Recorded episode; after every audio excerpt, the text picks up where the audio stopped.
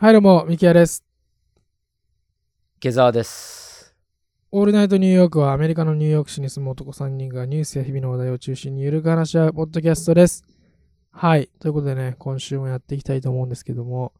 えーは今回は、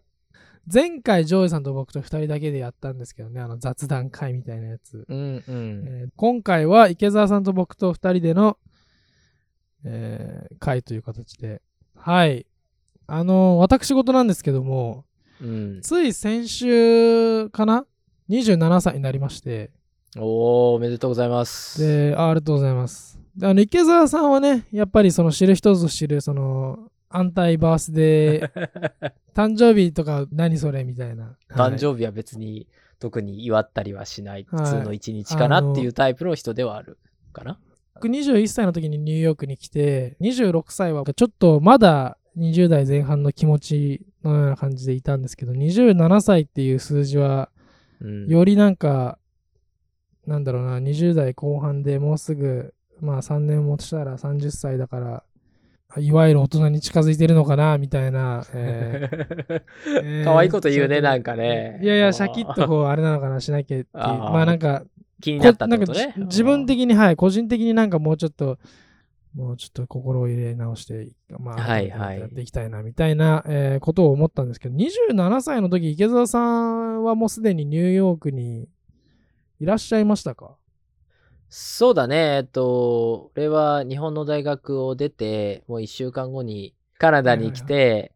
あ、カナダに行ってたんですね？そう、最初めにね。3ヶ月だけね、いて、そこからすぐもうアメリカ渡って、ニューヨークに来たのは、えー25の時なので、27の時にはもう2年ぐらい経ってたよね。へー、27の時、何してましたか、池澤さん？えー日系の銀行で就職が決まって、はいはいはいちょうど働き始めた頃かな。ニューヨークでですだね。から、そう、ニューヨークで。でも、その前に仕事ってしたことがなかったから、だから、えー日本の人から見たら随分遅いなっていう感じだろうね。皆さんね、中学卒業されたり、高校卒業されたら仕事をされるじゃない？または大学行かれた方は、まあ、大学卒業して23とか24歳、大体？はいはいはい就職される。まあ、大学院行った人が、まあ、25、6とかで就職するぐらいでしょ。俺は別に大学院行ってなかったけど、はい。アメリカの方はフラフラしてて、実際に社会に出たのは20、だから6、7の時だよね。うん、それが初めてっていうことで、うん、なので日系の銀行で融資部門で働き始めた頃だよね。おーその僕の年齢ぐらいの20、今の年齢ぐらいの時、そうそうう、やっと社会に出たっていう。今の池澤さんみたいにもう四六時中もうもうバリバリ働いてたんですか？寝る間も惜しんで。いや、全然だね。うなん今から思えば、なんであんなはい楽な仕事で、あんなに、こう、大変っていう感じだったのかなっていう思うぐらい。楽だったよ。だって9時5時で帰れるし、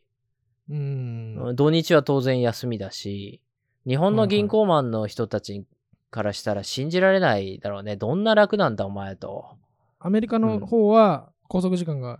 短いというか緩いんですか？そうそうそうそう、同じ日系の銀行でも、アメリカの支店の方は、まあ5時には上がれたよね。まあ俺とか一番下の新入社員っていうのもあるから、あ、まあ日本だと新入社員ほど働くのかな？よくわかんないけど、はいはいはい。で、も、給料は日本の新入社員、同じ銀行の新入社員の、まあ、2倍ぐらいもらってたから、へー。ほんとね、申し訳ない気持ちでいっぱいです、今から思えば。今、今、今となっては。どんどんどんどん上がってくしね。なんか半年ごとぐらいに。なんでこんなもらってんだろうって思うぐらいの金額をもらってたじゃあ、その当時は何の不自由もなく、もう悠々自適に暮らしてたんですかじゃあ？いや別に俺もともとお金使わないので、学生時代と変わらず、まあ今だから時効だから言うけど、地下室のなんか車のガレージみたいなとこでずっと暮らしてたよ。へー。うん。いくら給料もらったら別に使わないし、俺。普通に溜まってくのみみたいな。生活レベル何も変わらずみたいな。そんな感じだったよ。そういうとこに欲がないから、あんまり。昔っから。その当時のその、まあ、27歳、僕らぐらいの今の年齢ぐらいの時の、その、まあ、どんなことをいろいろ考えてたのかとか、あの、気になるんですけど、その、どちらかというと、なんだろうな、まあ、今の池澤さんしか僕は会ったことないので、うんその当時は池澤さんは、その銀行の仕事もだって辞めたかったというか、こう毎日こうストレスを抱えて働いてたみたいな。そうね。まあ、この放送当時の上司の方が聞かれてるか、同僚が聞いてるか知らないけど、でも、まあ正直、すごいストレスだったよね。あんまり好きじゃなかった。でも、そう。でもそれは、あの、自分のせいで、何も世間を知らんのに、なんで俺こんな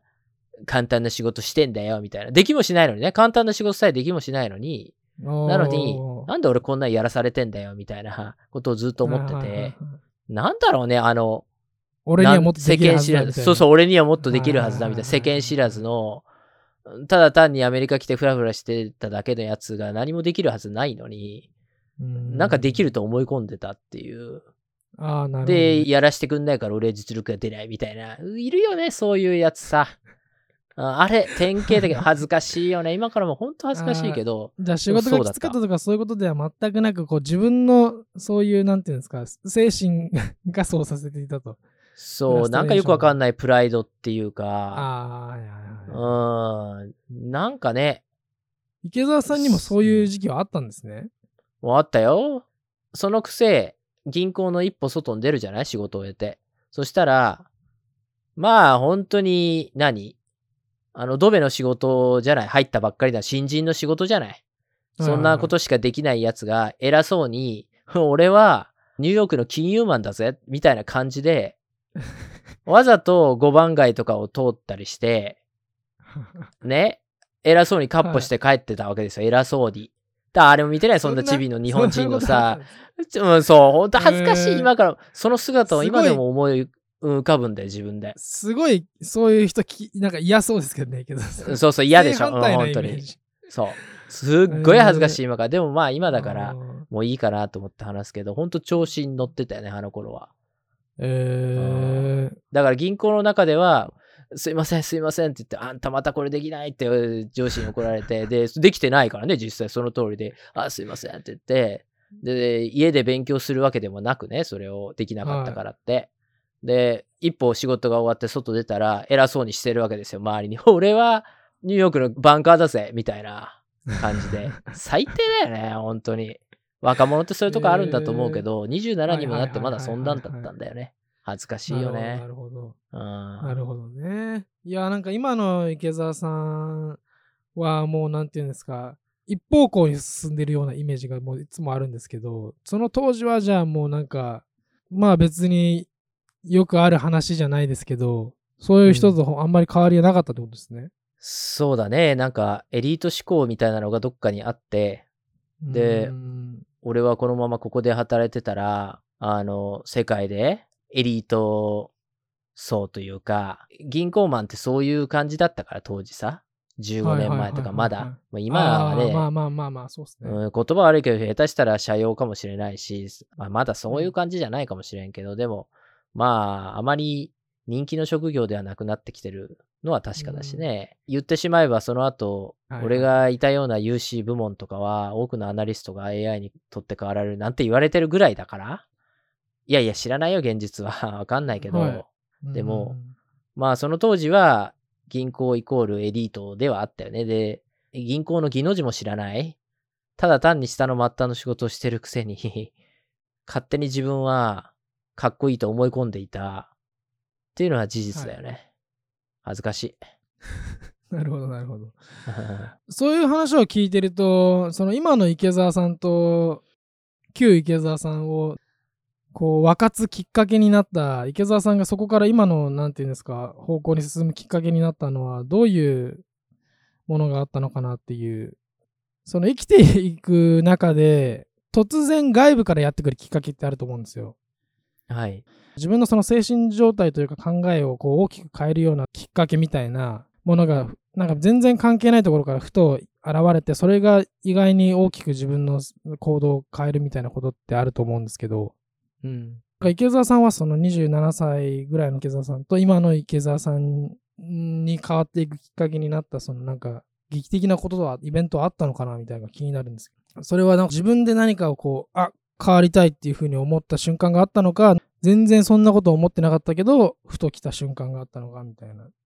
えっ、と、日本で大学を卒業するときに、就職活動はしなかったんでね。一応周りの人は全員やっていたんだけど、自分だけは、なぜかやる気がなくて。やりたいこでととかはなかったんですか、その時に。えっとね、大学時代に友人のベンチャーを手伝っていたりしたので、少しね。なので、はい。どこか自分の中で独立して仕事をするっていう感覚はあったんだよね。親が独立して仕事をしていたし、でも別に何のアイデアもないし、えーそのために勉強していたりとか、何か機会をつかむためになんかそういうベンチャー企業でインターンするとか、そういうようなことをしてたわけでもないし、ただうん意識だけあって、意識高い系ですよ。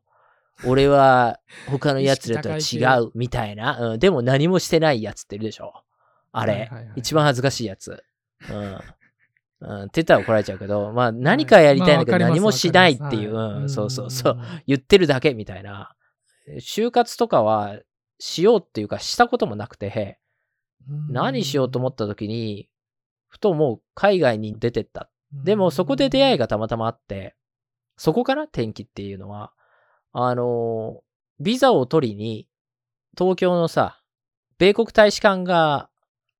あるんだよね。はいはいはいありますね。で、そこに、うん学生ビザの申請に行くんだよ。で、その時に、こう、列ができるんだよね。ね中に入るために、うん、待たなきゃいけないんだよね。結構1時間とか2時間とかさ、大行列になるから。で、たまたま、前だったか後ろだったかにいた男性が、アメリカで仕事をしているっていう人だったの。ほうほうほうほだから俺は学生ビザの申請で大使館に来ましたと。その彼は、えー労働ビザ、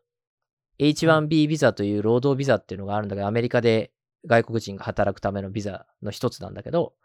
そのビザの更新だったかな？う。にうん来ていて、で、1時間とか並んでるから、なんか話し始めるんだよね、暇だから。何してんですか？とか、アメリカに何しに行かれるんですか？とか聞いてたら、シアトルの建築事務所で働いててってその人が言って、はい。ええー、と思って、日本人がアメリカで働くってできるんだみたいな、そんなことも知らなかったんだけど、でもその人と出会って、へえーと思って、その時はね。うんうんでも、わかんないじゃん。別にそれはそれで、へえ、働いてる人がいるんだ。ビザってものが必要なんだな、働くには。っていうね。そのぐらいの感覚であって、その場はその場で終わったんだけど、でも、後に、シアトルの大学で勉強してる時に、たまたまその方と街中で遭遇したの。シアトルの街で。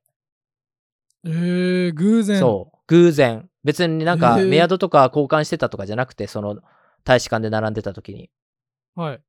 偶然シアトルに行った時、当然彼はシアトルで働いてる。俺はシアトルの大学に行ってる。たまたまそこで出会って、お互い行き場所がシアトルとも言ってなかったかな？その時は忘れちゃったけど。彼もシアトルで。で働いてるとか言ってなかったかな？覚えてないけど、でもとにかくアメリカの建築事務所で働いてるっていうのは言ってたと思うんだけど、でもそれぐらいの情報しかないとこで街中で偶然、シアトルって言ってもね、田舎とはいえ大きな街だよ、やっぱり。そこで街中でたまたま、あれ？と思って、何々さんですよね？って言ったら、ああ、そうだよ、ああ、久しぶりみたいになって、それはどれぐらいのスパンが空いてたんですか、その間は？え、でも数ヶ月だったと思うよ、確か。で、俺もシアトルから2時間ぐらい離れた田舎の大学に通ってたので、シアトルのダウンタウン出るのって月に1回ぐらいで、そんな偶然、そこでたまたまその人に出会って、ちょうどね、いいからお茶でもしないってなって、ついでに、俺の事務所見ていく？みたいになって、うんそれでそこの建築事務所を見せてもらったんだよね。そこに仕事場に行かせてもらったんだよ。ついでにその時にすごい衝撃で、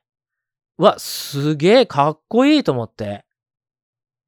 日本人がアメリカ人に囲まれて、こんなおおしゃれなオフィスで、なんか図面広げて仕事してるすげえっていう、社会なんか何も知らん人間だから、その時。仕事なんかしたこともないし、うんなので、すごく衝撃受けちゃって、そんな、なんていうか、失礼なものにならないようにしないといけないけど、今だったら当たり前すぎるっていうか、アメリカで働いてる日本人なんか何万人も見てきたから、もちろん自分も含めて。うんでもその時はすごい新鮮で、その人のやってることが。うわ、俺もこんなことやってみたい。子供だけど。ね、が発想はね。でもそういうものじゃない。うんはいはいはいはい。まあすそうですね。げえと思って。最初はね、その、なんかその感化される感じっていうのはそういうところそうそうそうで、あ、よし、アメリカで働こうと。そこから、労働ビザを取得するにはどうすればいいかってことを調べ始めてっていうのが流れかな。うーん。そこがすごいきっかけだった。で、そこからはまあ運もあったよ。やっぱり、ニューヨークに渡って、上司に言われたんだったかな？慶応大学出てんだけど、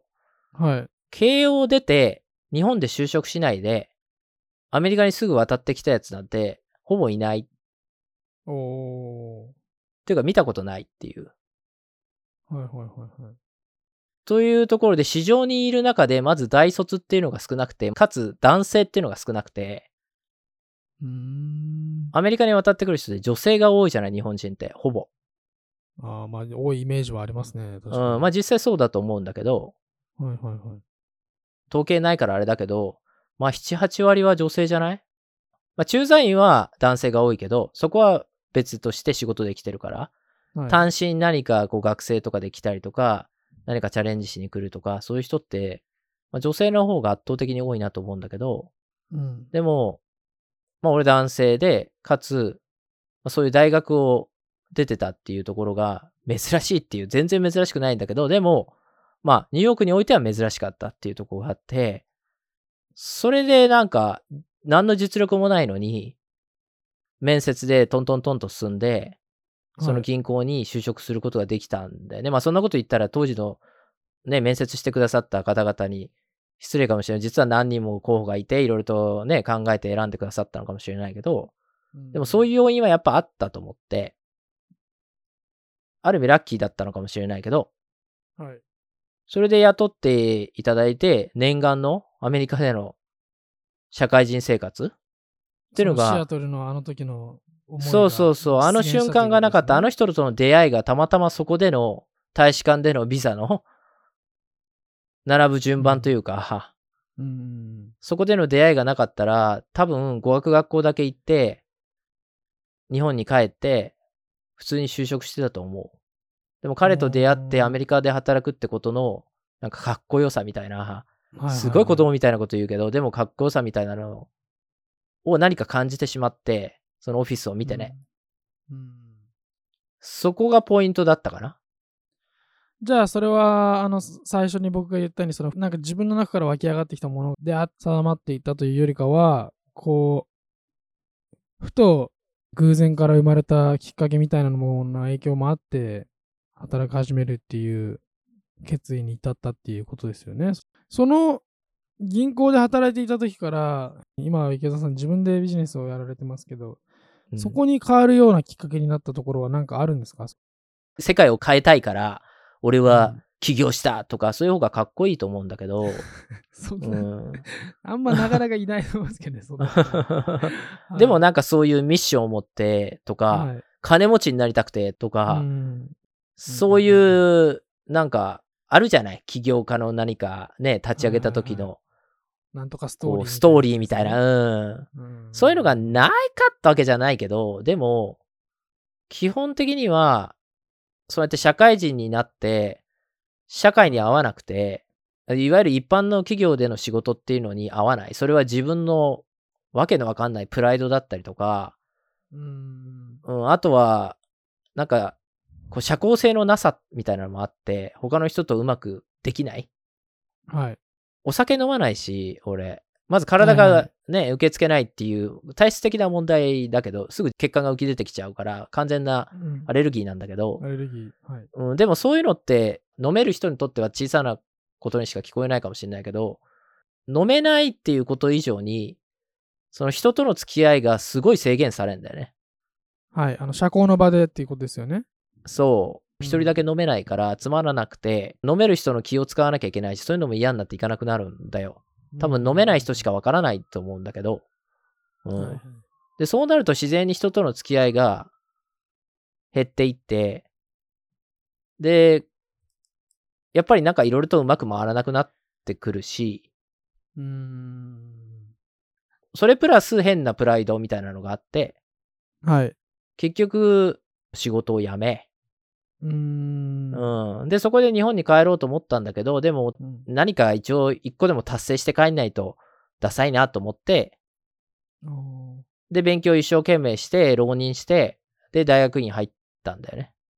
あじゃあその銀行から、いや、この今の仕事を、そこを抜け出すために自分でもう何かをじゃあ始めちゃうじゃなくて、んもう日本このまま帰るんじゃ達成したものがないから、じゃあ大学院通うかっていう感じで行くってことになったってことですね。そう、そこもだから変なプライドっていうか、すべてプライド？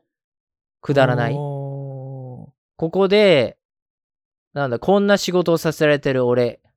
ふざけるな、みたいな、できないくせに。とか。辞めたら辞めたで、こんな状態で日本帰ったら恥ずかしい一人でアメリカに行くとか言って来てカッコつけたくせに何もしてないからうん何かを達成して帰らないとはい自分のプライドが、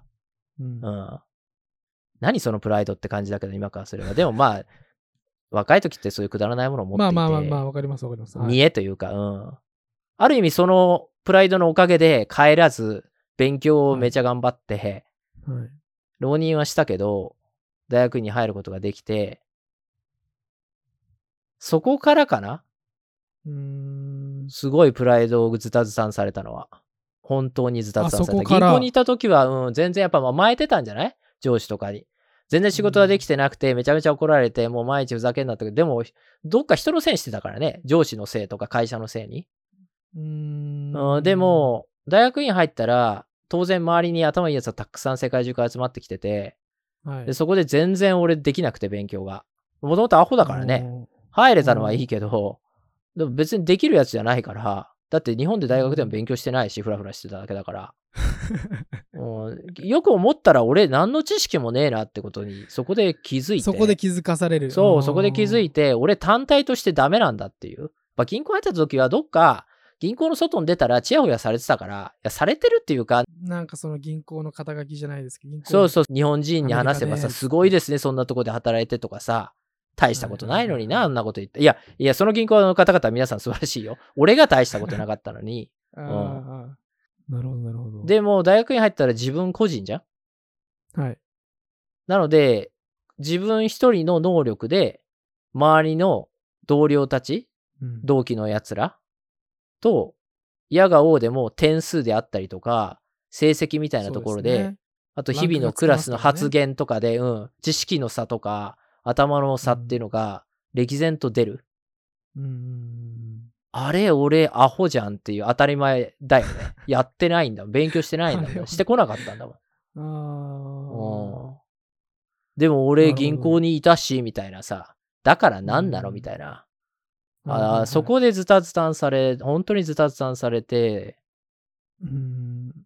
そこである意味なんかその自分の中で思ってる自分のレベルっていうのとその現実世界で自分が通用するレベルのこのギャップみたいなものがこう生まれる瞬間というかそうそうそう、あった。うんそこだと思う。ある意味振り出しに戻るような感じの瞬間があったってことですね。うん入学時は、その特待生みたいなチームに入ったのね。成績は良かったんだよ、入った時の。受験した時の。おーはいはいはいで、調子乗って入ったんだけど、俺トップ50みたいな。そこで全く歯が立たなくて、で、もうそこのチームから落ちそうになったんだよ。ギリギリ結局落ちなかったんだけど、成績が満たされない人は、初めの半期で落とされて下の、あの、カテゴリーに行かされるんだけど、はい。そこのギリギリだったんだよね。なんとか、なんとかギリギリ、本当数点とかで生き延びたんだけど、うんえでもそこで本当に気づいて、あ、俺ダメだと思って。ー、うーん。そこからかな、めちゃくちゃ勉強するようになって、生まれ変わって、まあこんなこと言うのはあれだけど、なんか当時付き合ってた彼女とかもそこら辺で別れてみたいな。えーあそのタイミングで別れたんですか？そうそうそうそうそう、自分から、だからもううん完全に自分はプライドズタズタで何の自信もなくて、はいはいはい。うん勝手に凹んで、凹む必要はないんだよ。だってお前がバカなだけなんだからって今から思えば。お前まあが勉強すればいいだけなのにそうそうそう。なのに、自分はできると思い込んでたのが、そうやって毎日日毎日学校行ってもダメだし、チームでも何の役にも立たないし、何の発言もできないし、授業でもいい発言ができないし、成績もひどいし、で、ね、そのトップチームから落ちそうになるし、あの、もう何俺みたいな。うーん。結局逃げてきたからそうなったよ、すべてね。なるほど、なるほど。うん。でそこで気づいたのは覚えてる。そこは瞬間だなって。はい。そっからギアが入ってめちゃくちゃ勉強するようになって、おーその当時は池澤さんいくつぐらいの時ですか？だから29かなおーそこから、うんそこから猛勉強モードの。猛勉強モードとか、うん、あと、えっ、と、自分で事業を立ち上げようっていう風になって、いきなりこうモチベーションが湧いてきたのいろいろと。もちろん周りの奴らが優秀だったっていうのもあって、いろんな事業を立ち上げてるのを見たりして、背中を押されたっていうのは当然あるんだけど、でも、うん。そこぐらいからかな、一気に火がついて、で楽しくなったよね。勉強すれば結果が出るから、結構すぐ出るもんなんだよね、お思った以上に。すぐ教授から認められたりとか、お前の発言いいねって言われたりとか、うん、初め大変だったけどね。だ一言も発せなかったから、クラスで初めは。うんうん、でも、頑張って今日は一言二言発言するぞって決めていって、それを繰り返してい、あ、俺できるかもっていう風になってきたんだよね、次第に。どんどん。はいはいはい。そしたら自信がついてくんだよね。うんじゃあ、その、猛勉強モードに入ったきっかけっていうのは、その、ある意味、その、リアリティチェックというか、自分が、あれ？なんか自分が思ってるようにできるわけじゃないんだって思って、そその落ち込んだ反動じゃないですけど、そこからこう、じゃあ勉強するかってなったところから、そうだね、多分もう、一番、ボトムまで来ちゃったから、うん。上がるしかないっていう単純なとこだったんだろうね、多分ね。まあ別に、大学、学院辞めて帰ればいいんだろうけど、日本に。はいはいはい、でもそれも多分変なプライドがあるから。そうあるからうん帰ったらダサいダサいことはしたくないっていう、そあう。それ自体がダサい感じはするけど、でもまあ、それがプラスに変わったんだからいいんじゃないの？多分。ー結果的にね。結果的にね。うん。はい。これ以上ズタズタになりたくないっていうか、うんうん。そういうのはあったと思うけどね、そっから成績もぐんぐん上がってって、企業のチームとか、いろんなビジネスのを立ち上げるチームとかを作って、うん。複数人人と、うん、企業の準備したりして、コンペティションに出たりとか、あるんだよ。そういう企業コンペティションみたいなのがあって、投資家にプレゼンして、お金をこう出してもらうみたいな、そんなのがあって、定期的にあるんだよ、そういうのが。うん。大学内だったり大学外でもあるんだけど、そういうのをやってるうちに、機会がこう、広がってきたみたいなのは、あったよね。でもまあ、それは本当にもう2年目とかだったかな、大学院の。うん。本当にモチベーションが出てきたのは。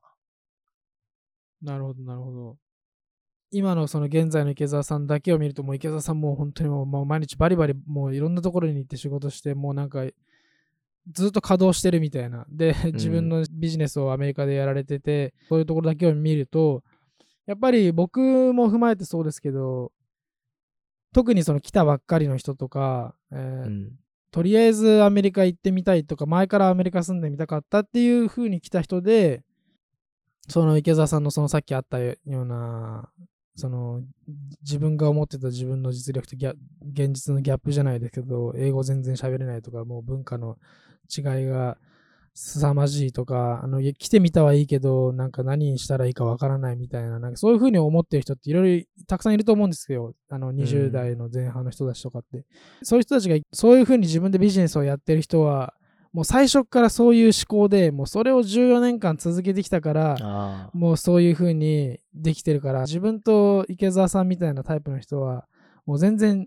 もう違うから、そこは比べられないみたいな風に思う人も多分たくさん結構いると思うんですけど、うん。だからその池澤さんが大学入ろうと思った時も、その時に起業しようと思ってたわけではないってことですもんね。まあ、うん、一応その企業学部みたいなのがあってね。はい。あの、アメリカは。そこには入ってたんだよ。日本の大学生の時に、友人のベンチャーを手伝ってたっていううん経験だったりとか、あと、うんもうその頃からなんとなく分かってたけど、そういうふうに自分は社交性がないから、大学のサークルとかそういうところに入ってたらわかるよね。周りとの付き合いで。自分のね。うん、酒飲めないとか、そうなるとどうなるんだろうみたいなのは、なんとなく、見えるじゃない。うん、はいはいはいはい。そういうのがあるので、やっぱり最後自分は一人で独立して仕事するのが向いてんだろうなとは思うけど、だからといって何するのっていう考えはやっぱりアイデアなんか出てこないんだよ、普通は。うん、できる人はもうやってるからさ。うん、で俺みたいに出てこない人がほとんどだと思う。やってみたいけど。とか、会社にいて、もうやだ、俺一人で仕事したいなってみんな思ってても、でも、じゃあ何すんのっていうとこになって、みんなやれないっていうのがほとんどだと思うし、俺もそうだったんだよ、別に。何も特別なことは何もしていないし、うん、ただそれでは困るので、ひとまず、そういう起業を学べる、はい、学部っていうものに入ることで、何か背中を押してもらえるかなっていう、そういう少し消極的なところよ。本当にできる人ってのは、別にもう高校でも中学でも立ち上げてるよ。自分で授業を立ち上げてるよ。俺みたいなへっぴり腰の人は、そうやって何するかわかんないけど、うん、ひとまず勉強みたいになっていくんだと思うよ。うん、なるほど、なるほど。今の会社を立ち上げてからももう10年以上ってことですもんね。そうだね。うん。えー、だから計、16年ぐらい、今池澤さんはニューヨークで生活されているってことですけども、こういうことはやっててよかったなっていう思うなんか自分の中で個人的ななんか成長につながったなって思えるようなポイントと、あと、もう一つは、もし自分がそのニューヨークに来たばっかりの時の自分に何かこう、まあよくあるやつですけど、あの、アドバイスじゃないですけど、ここは押さえとけみたいなものがあるとしたら、どういうものになるかなっていうのをちょっと一つ一つ、あの、ちょっと聞いてみたいんですけども。何？今回こういう回なの なんか俺の話ばっかりになって。ああ、いや。まあ、そうね。たらればはないからさ、人生に。だから日本にいたらどうだったかっていうことは考える必要もないと思うんだけど。うんうんうん、でも、一つ事業を始めてよかったのは、ずっとプライドみたいな話をしてたけど、そういうものが何の意味もないんだなっていうことが、まあ、ズタズタされた挙句に、えー、知らないうちにもう消え失せていたというか、何もなくなっていたっていうのがあって、それはなぜかっていうと、自分で裸一貫立ち上げてさ、もともとポケットマネーだけで始めてるので、あっという間に資金が枯渇して、で、すぐ立ち行かなくなるっていう、まあよくある、立ち上げても全然ダメですみたいなさ、そういう企業だったんだけど、はい、で、その時になって初めて、あ、俺って自分の体一つじゃ1ドルも稼げないんだなっていうことに初めて気づいて、銀行とかにいた頃って、やっぱりなんか、ね、電話一本で何億とか動かしてたんだよ、新人の癖して。いや、それはでも、背後にあるのは会社の信用があって、初めてお客さんはお金を預けてくれてたんだよね。そうですね。で、それが自分の力だとどっかで過信するんだよ。間違えるんだよ。勘違いしてんだよ。なんだけど、自分で改めて事業を始めて1日目、1円も入ってこない。1ヶ月目、1円も入ってこない。おかしい。こんなに頑張っていろいろとやって、俺は大学院でも勉強したし、こうすればいいに決まってるのになぜ入らないみたいな。そういうのをね、目の当たりにするんだよね、やっぱり。その時にもう、プライドとかそういうものはもう考える余地もないっていうか、もう毎日必死だよね。ご飯食べる それどころじゃない。それどころじゃないっていう。うん。必死の必死。はいはい。はっきり言ってそれが今までも続いてるから、十何年経っても。でもそれは良かったなって、もそのおかげで、まあちょっと、このポッドキャストとかやっててもなんかちょっとアホみたいな発言したりとかしてるかもしれないけど、あんまり気になってないっていうか自分のそういうなんか偉そうに見せるとか、うん自分の素でいける。いや、これ言うと怒られちゃうかもみたいなことよく言ってるけど、はい、あんな感じで、自分の本当の考えの50%ぐらいしかここでは言えてないんだけど、本当のことを言ったら多分ミキヤ君とか知ってるかもしれない。本当に言ったら炎上することばっかり言ってるから、俺は。すごい右に寄ったり、すごい左に寄ったりとか、場合によってね。うん、あの、また中間ど真ん中行き過ぎて、あの、左右の人から怒られちゃうみたいな、あの、ことだったり、自分の中で論理的に正しいと思うことを、一応毎日言ってるつもりなので、自分の中でだよ。でも、まあ、社会的にそういうこと言っちゃいこれやばいよねみたいなところっていうのはあるじゃない。やっぱこれ言うとはいはいはいリベラルの人めちゃくちゃ叩かれるかなとか。まあありますよね、そういう。うん、だからそそう、そういうのはあるから、全部はこう出し切れないけど、でも、かなりこう、楽になったよね、自分の人生が。そういう余計なものが全部取り払えられて。あーで、それはなぜかってやっぱ、そうそう、プライプライドズタズタになり、またゼロになったから、そんなものがあまりないっていうか、うん、見栄とかそういうものがないっていうか、うん、だから、なんかある程度稼いだらいい家に住まなきゃいけないよねとかさ、別に家なんて別に寝るだけだし、いらないじゃんっていう言い方うんを俺よくするけど、そういうのもそういう感じかな。そんなとこで見栄見せてもしょうがないし、みたいな。うん同じ金あるならなんか寄付でもするよ、みたいな。そういう感じだよね。うん。なんかい、自分で何が正しいかっていうのを、ある程度自分の中での、そのなんだ、世間一般の考え方じゃなくて、自分の中でこれが正しいみたいなところっていう軸がある程度できたかなっていうのはあるよね。そういうことを、それかちょっと考え直したことがあるんだけど、どうして自分はそんな風に考えるようになったかなって数年前ぐらいだけど思ったんだけど、はい。やっぱりこうアメリカに来ると、その日本で培ってきたような何か、その肩書きみたいなのってやっぱり、いくら高校とか大学とかそういうレベルでも少なからずあるんだよね。俺はいい大学出てね、あの、い。ちゃんとした教育を得て、で、来たんだぞみたいなところがあって、でも、アメリカ来て、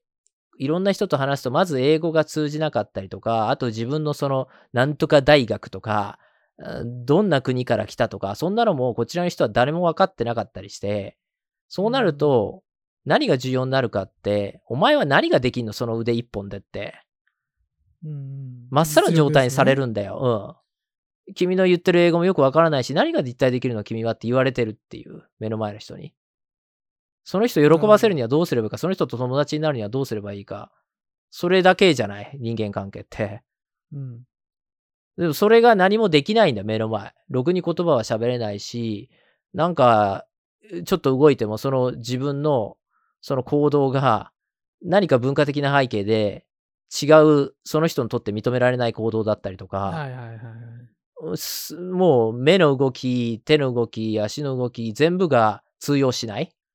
そういう状態になると、そんなに、そんなに通用しないことありますか？まあそこまで言うのはちょっ完と行き過ぎだけど、うん、でもそういう感じ。まあでもありますよね。うん、日本行ったらそうはならないんだよ。うん。うん、些細なことほど結構大きな影響につながったりとかしますから、普段やってそうそうそう。う。うん、日本だったらまずどこ住んでんの？どこの高校出たの？大学出たの？みたいな、そんなところから、へえ、はーっていう話が続いてって、うん。あの、何歳の時ああいうことして、ああいうのが流行ってたよね、なんとか、いろんな、その人なりが見えてくるわけだけど、はい。でも、そういうのが全部何も通じないから、ほぼ。うんうんうんだそしたら、いや、あれ、俺は世界に出た時、いわゆる一人の人間として、何ができるのかなだそこから動き出すので、そんな余計ななんか、俺はこういうバックグラウンド持ってんだからすげえんだぞ、みたいな勝手なよくわからないプライドを、ちっちゃいなね、しかも。はい。そんなものがどれも通用しないって分かった時に、あ、じゃあもうそれは意味がないんだから捨てるしかないよねってなる。うんで、あんた何できるの？分かった。じゃあ俺は自分で金稼いでやるよって、ビジネス立ち上げたけど何ヶ月も金入らないみたいな。ダメじゃんみたいな。周りのビジネス立ち上げた人たちはみんな日々、いくらも稼すごい稼いでるよって、お客さんたくさん入って。なんで俺できないの？って、それは実力がないからだよね。うん圧倒的な差を見せつけられるで、そこで。なるほど。お客ん。さんとして見ると、なんだよ、ここのレストラン美味しくねえなとかさ、適当に言えるわけだけど、やれ自分が経営者に立ってみたら、まあ、それはうわそうですよ、ね。俺こんなレベルもできなかったんだっていう。うん、一人の客も入ってこないんだ、俺のレストランみたいな。そういう感じ？のを味わったときに、もう、うん。ゼロからっていうか、それのおかげでいろんなことを気づかされたから、ある意味、それがきっかけで、こう、プライドとかそういうものがなくなることによって、そう、ある意味素になれるっていう。そう。で、素になって、その次の段階なんだけど、その、それからじゃあ何したかっていうと、今まで絶対自分の、やっぱり俺はこれが専門みたいなのがあったわけだけど、まあやっぱ大学院とかで勉強したってのもあるかもしれんし、ねえ、あの、ビジネスでしょみたいなところでやってきたけど、やれやれ、やれ金は稼げないし、うん要するに人も雇えないし、でもその過程で、こういうことやらなきゃいけないみたいな、いろんなビジネスにおけるそのプロセスっていうのはある中で、それをやってくれる人が周りにいないから、じゃあどうするかって言ったら自分でやるしかないよね。例えばウェブサイト作るとか、あの、イベントやるのはいいけど、そこでアーカイブ残すための写真撮る人がいないとか、俺写真なんかカメラなんか触ったこともないしとか、ウェブサイトなんか作ったことないしとか、そんなのがたくさん日々、もう細かなことが何百何千とある中で、それを全部自分でやらなきゃいけないと。うんで、やらないと先進まないから、でも誰も雇えないから誰にも頼めないし、じゃあ自分でやるかっていう風にやり始めたら、そこで、なんか自分のポテンシャルが広がるんだよね。うんあれ俺なんか適当に撮った写真がなんか人にいいってすごい言われるとか、はいはいはい。絵とかなんかアートとか全く関係なかったけど、なんか壁に飾らせてくれって言って自分の店舗の。まあはいいいですよってやってくうちに、なんか自分で、え、これちょっと色違くないとか、なんか偉そうなこと分かりもしないのに、言ってたらアーティストに、え？って言われて、ああ、そうですよね？とか言って、次の日全然違う作品変えてきた。俺の言う通りにしてきたのを持ってきちゃうみたいな。え、待ってみたいなうん。俺の素人の意見がとか。うん。で、その背景をアーティストが説明してて、さすが池田さん分かってますねみたいなこと言われて、うん。え、分かってないけど適当に言ったんだけどな、みたいな。中で、うん。あ、俺もしかしたらちょっと感覚あるのかな、そういうところみたいなの気づき始めるみたいな。じゃあちょっとアートの勉強してみようとか、写真の勉強してみようとか、あウェブサイトもできるかもしれないとか、うんそういうのはいくつも広がってきたよね。うん自分の今まで、今まで焦点を上げて当ててなかったような可能性といいますか。そう。いう。うんニューヨークってでも、ふと周り見るとマルチな方ってすごく多くて、うんなんかファッション関係なのに、おなんか音楽やったり本書いたり、なんかいろんな、で、全部一流みたいな方がたくさんいて、結局、自分はどれもこれも別に未だに三流二流なんだけど、でも、結局そういういろんなことをやってきたから、いろんなジャンルの人たちと付き合えていろんな話ができる風になったなとは、もう全然未熟だよ。だけど、はいそういういろんな自分の才能を、こう気づかせてくれたのがこのニューヨークかなとは思うよ。多分日本にいたら、多分銀行員だったらずっと銀行員やってたと思うんだよね。で、でそれそれで金融のエキスパートになってたかもしれないけど、でも他のそういうアートであったりとか、ね、いろんな、いろんな細かなことに気づけないまま、多分いたのかなと思うと、それはそれで寂しかったのか、それは一つの人生だったと思うけど、うんだからまあ今の質問の答えに一応なってるかもしれないんだけど、ニューヨークっていう街でいろんなことをチャレンジする機会を与えてもらって、それ自分で作ったんだけどね、その場は。はい。でもそのおかげで、こう人生が少し豊かになったかなと。あ、俺ってこんなこともできるんだってことを知れるっていうのはやっぱ嬉しいことじゃない？そうですね。で、それによっていろんな勉強をするようになるんだよね。あ、俺ちょっと褒められた、これいいって言われたから、もっと勉強してみようっていう風になって、うん自分の感想が広がる？人間としての。うんそんなことは正直大学院卒業するまでも全く気づかなかったし、うん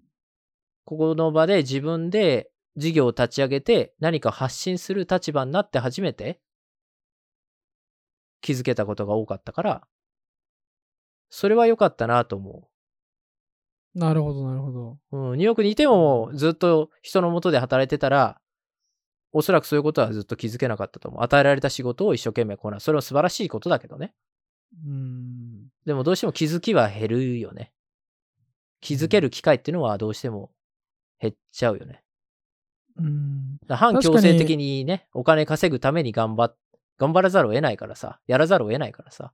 そうですね。ただ単純に生活するだけでもやっぱ大変ですからね。そうそうそうん確かにニューヨークってそのいろんな例えば働くだけじゃなくてもちょっとし視点を広げるだけでアクセスできるところがたくさんあるというか例えば音楽だったら音楽一つの数ブロックの中にじゃあ音楽聴けるところとかうん。えーアートがあるところとか、えーまあいろいろなね、あの本屋さんでも何でもありますけども、そういう、単純にその働くとかそういうことじゃなくても、まあちょっと視点を変えるだけで、ちょっと視野を広げるだけで、なんか自分が普段触れないようなものにも、こう簡単に触れられ触れられるような機会がたくさんあるというか、で、そういうのをきっかけに言ったり、いろんなことをやってる友人に出会えることが多いと思うので、そういうところからなんかいろいろな可能性が広がったりとか、えー自分でいろいろこう、なものに触れる、自分が今まで気づかなかったようなことに、あ、こういうのも私好きだったんだみたいな、とかがこうでできるっていうのは、確かに仕事ももちろんそうだと思いますけど、まあ、じゃなくても普通に生活してても、そういうものがたくさん、えー気づけるようなところはいいところかなと思いますよね。じゃあ、それに対して、えー池澤さんのこの16年間でもし16年前の自分に言うとしたら、まあ、もし、もしくは、その、今からこう、ニューヨークでね、あの、留学するとか、今、もう1週間、2週間前に来たばっかりなんですっていう人も常にいると思うので、ニューヨークは。うんで、そういう人たちに、まあ、もしかしたら私はもう2年だけあの勉強して帰りますとか、えー数ヶ月ちょっといるだけですとか、それともこういうことをやりたいと思ってとか、いろんな人がいると思うんですけど、まあ、基本的にはそのアメリカンドリームと呼ばれるような、まあ僕も同じようなあれですけど、そのうんニューヨーク、アメリカ、まあどこでもね、来て、えー何かこれをやりたいと思って来てる人、まあもしくは、これをやりたいっていうのが別にすごい今すぐにあるわけじゃないけど、でも長期的にアメリカでこう生活していきたいっていうふうに思ってる人たち。もう含めですね、池澤さんがこう16年前の自分に、ここだけはちょっとね、もうその今のうちから押さえといた方がいいよっていうのが、うん。えーあるとしたら、どういうものがありますか？そうだね。もうそれたくさんあるけど、はい、で、やっぱり人生って人との出会いだったり、また運もあるから、ねそんな一つ二つっていうところで答えはこう絞りきれないけど、でも、でも、うん。うんやっぱり最後帰着するところっていうか、これだけはっていうのがあるとするならば、はい。ビザだよね、やっぱりね。うで、その中で。も、グリーンカードだよ、やっぱり。出た。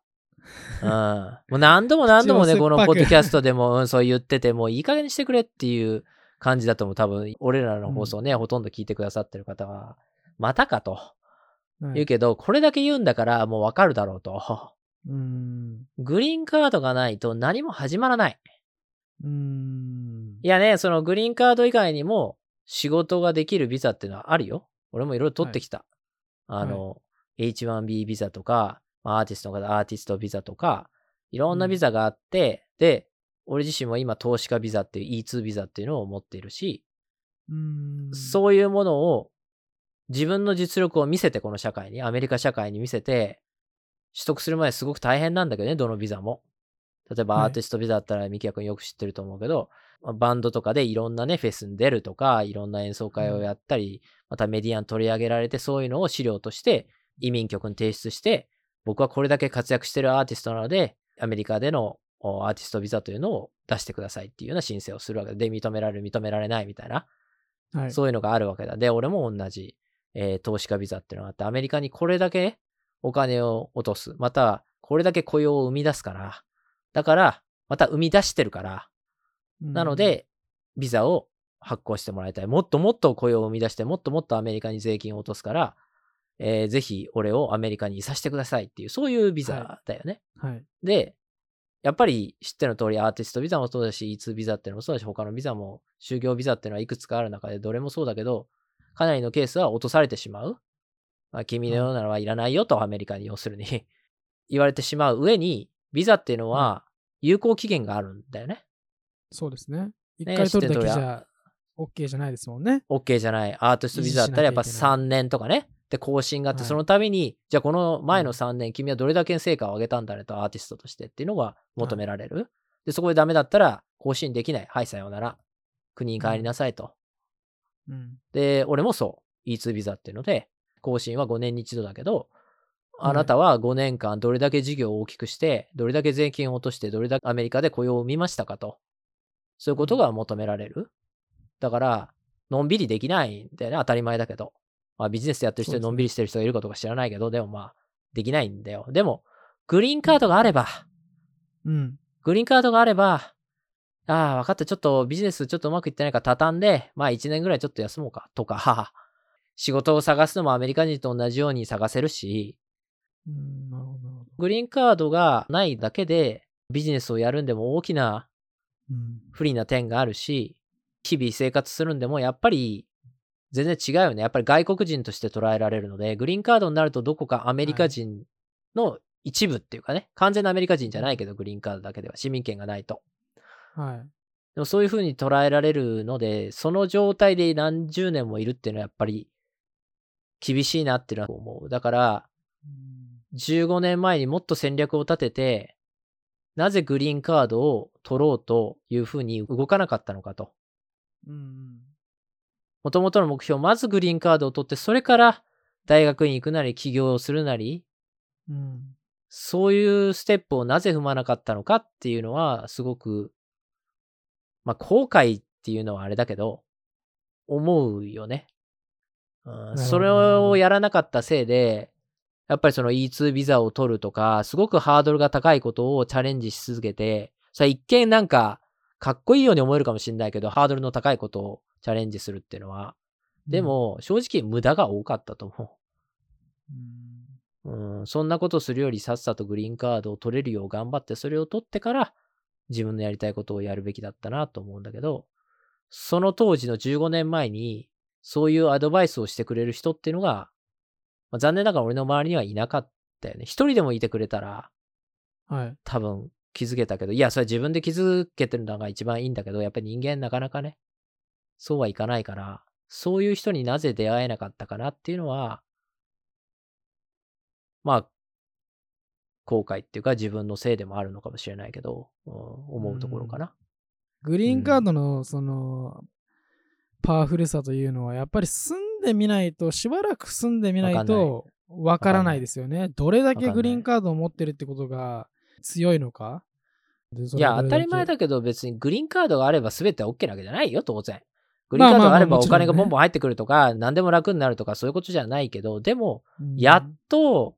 アメリカでまあ、スタートラインに立てるような感じですよね。スタートラインにうん立てるなっていうところ。まあちょっと細かい話になるけど、こう E2 ビザっていうのを自分の事業を立ち上げて取るっていうのは、非常にハードルが高いことは自分で言うのもなんだけど、うん裸一貫立ち上げて何千万もの売り上げや利益っていうのはある程度作らないと申請しても落ちちゃうんだよね。でも、そこに行くまでに、まず他の就業ビザ自体をキープすることが非常に難しいし、そんな、ななんか1年目とかで何千万も作れるビジネスなんて、普通はなかなか作れないと思う。それはお前の才能がねえんだよって言われたらそうだけど、なかなか難しい、誰でも。やっぱり。それを超えないと取れないんだよね、基本は。あとは、日本で大きな金額をお金を持っててね、それを一気に投資する、アメリカに？もともとスタートの時点から？そういうのはまた別だと思うけど、俺みたいに、まあ、いわゆる凡人で特にバックに何かあるわけではなくて、ポケットマネーで、ちょこっと始めようと。まずは。小さいところからスタートしようと。まずビジネスはリスクがないように。はいっていう人は、まあ理想だと思うよ、初めの。まずビジネス小さいとこからスタートして、ね、穴を見つけてって、市場の。うんで、そこに入り込んでって拡大していくみたいなのは普通の戦略だと思うけど、それができないんだよね。うん。まずドーンとどっかからお金を本国から借りてきてやるとか、うん、何かしらこう才能をすごい見せなきゃいけないとか、そういうのがないと取れないっていうのは、かなりこうハードルが高すぎるし、しかも一回事業主として E2 ビザっていうのを取ってしまうと、本当細かい話で申し訳ないけど、はい逆にグリーンカードが取りにくくなるっていう、そういうのもあって、これ何のことかちょっと詳しく話すと長くなっちゃうからあれなんだけど、要するに俺は変に自分で頑張りすぎて、E2 ビザを取ったがゆえに、グリーンカードがより取りにくくなる状態に陥っちゃってるっていう。うん。ちょっとね、細かすぎてよくわかんないとも聞いてる方は、あの、E2 ビザとして雇われてる人はグリーンカードを取りやすいんだけど、自分がオーナーで E2 ビザを持ってると、グリーンカードがいきなり取りにくくなるっていう現実があって、自分はそれになっちゃったってことに気づかなかったんだよね。もうひたすらに自分は投資家ビザを取るんだっていう思いだけで走ってたから、うん。誰もそこで止めてくれる人がいなかった。そうやると後で大変だぞと。なるほど、なるほど。そういう池田さんと同じような道を行ってる人が、池田さんの周りにはいなかったんですかね？いなかった、誰も。だだから E2 ビザを持ってる周りの経営者、俺は今のところ一人も知らない。へうんー E2 ビザを持ってる従業員の人はいるよ。日本の企業から派遣されてますとか、そういう人はいるけど、一人イタリア人の大きなレストランやられてる方で知り合いでいるけど、それぐらいかな。なるほど。でも、あの、難しいよね。そほら、ほとんどの人ってさ、特に日本人の場合は、日本が大好きな人が多いから、アメリカに来ても。だから、別にアメリカに定住したいとか、永住したいとか、うん、あんまり思ってないで来るって人もいるじゃない。あの日本での仕事疲れたから1、2年ちょっとアメリカでフラッとね、遊ぼうかな、みたいな、休憩しようかな、みたいなの、とてもいいと思うし、人生において。そういうので来たっていう人も多いし、でも、気づいたら現地の方とご結婚されて、ね、一生ここで住むことになっちゃったみたいな人って周りにたくさんいるじゃない。初めは数ヶ月のうんつもりだったのに、気づいたらもう十何年いるみたいな。なんかよく番日本のテレビ番組とかで取り上げられてるような、なんでこんなところに 日本人の奥様がみたいな、そうそうそうそうそう。あれとうん同じような感じ。きっかけは意外とそういうパターンだったっていうのもありますよね。ねえ全然ね。ちょっとしたことじゃない。それって。そうですね。たまたま入っうんたバーで、ね、あの、運命の方と出会ってとかさ、うん、素晴らしい話だと思うけど、それでね、もうその方の国で一生過ごすことになったとかさ、うん。うん。そういうのってわかんないからさ、だから初めっから戦略的に俺はグリーンカードを取るためにみたいなね、なかなかそういう方がいないのはわかるけれども、でも、でもだよ。でも、やっぱり、こうやってアメリカに十何年いて、振り返ってみて、なんで、その時からグリーンカード取得のために動き出していなかったのかなって、はい。もしそう思ってたら今の苦労はないのにな、そういうふうには思うよね。だからほら、今のミキヤ君の質問に答えるとだよ。もし一つ、はい。こう、こうしておけばよかったのにっていうのがあるとすればっていう。うん。それならば、あえてあげるとしたらそれかなとうんうんうんいうふうには思う。もちろんググリーンカードすべてじゃないし、何度も言うように。それに、取ったら取ったで、1年間のうち半年は基本的にはアメリカ国内にいなきゃいけないっていう制限が逆にできちゃうんだよね。なので、まあ、え逃れる術は多少あるんだけど、でも基本的にはそうなので、そうなるとうん。そうなるとさ、い、や、あるんだよ。いろいろとこう申請書出すとか。でも、はいでもそうなると逆に縛られるじゃん。じゃあちょっとデンマークに5年ぐらい住もうかなとかね。いや、またアメリカ戻ってくるけど、うんみたいな。そういうことができない、基本は？そっかそっかそっかそっか。そう。あとは税金のところで、まあこれもかなり詳しい話になっちゃうし、ほとんど気にしてない人が多いからあれだけど、自分の人生は最後日本で終えたいとかさ、そういう時に、はいアメリカででもほとんどのお金を稼いできたと。資産はこっちにあるんだ。でもリタイアして、これから日本で20年、30年過ごして死んでこうみたいな人が、グリーンカードを捨てる時になると、いろいろと問題が出るみたいなことがあってなるほ、ど。そう。だから必ずしもグリーンカードを取ることが全てではない。それは分かってる。うん。うんで、も、目の前、今41で授業をバリバリやってて、目の前ぐんぐん伸ばしていかなきゃいけない時に、それが障害になってるのは悔しいなと思うよね。なぜ俺はあの時に15年前にもう少し考えて動いてなかったのかなっていうのは、なんでこんな難しい道を通ってきちゃったのかなっていうのはあるかな。